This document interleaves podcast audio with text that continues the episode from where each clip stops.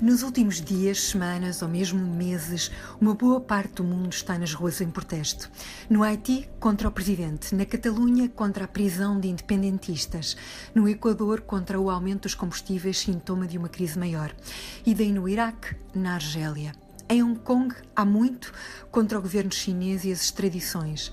Na Bolívia, contra a possibilidade de fraude nas presidenciais no Chile contra as políticas neoliberais, com os manifestantes ferozmente reprimidos, duas dezenas de mortos, mulheres detidas e abusadas sexualmente, estado de emergência, o exército nas ruas a fazer lembrar o horror da ditadura de Pinochet.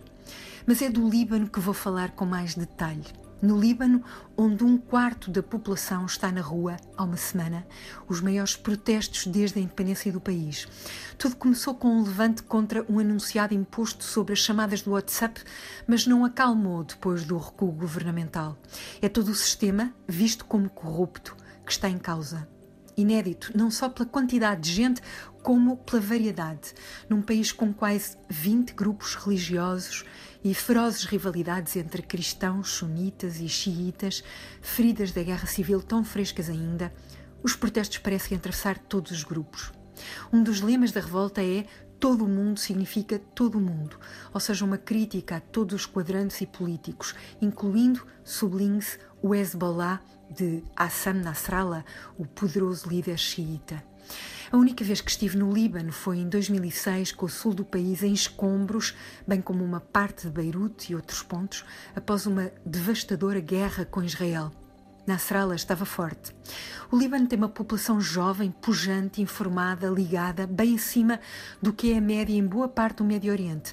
Mas as condições de vida têm-se degradado tanto que até o Hezbollah, raramente criticado nas ruas pelos seus partidários, está a ser criticado. Todo mundo significa todo mundo e Nasrallah é um deles, resumem manifestantes. Em Beirute há relatos de centenas de milhares a cantarem e dançarem nas ruas, barricadas, universidades fechadas, escolas, bancos, lixo nas ruas. O anúncio de reformas do primeiro-ministro Hariri não demoveu os protestos, que estão longe de se ficar pela capital. No sul e no vale de Bekaa, que faz fronteira com a Síria, zonas tradicionais de apoio aos xiitas do Hezbollah, também a revolta se faz sentir. Um quarto da população do Líbano na rua. Imaginemos 2 milhões e meio de portugueses na rua. É isso.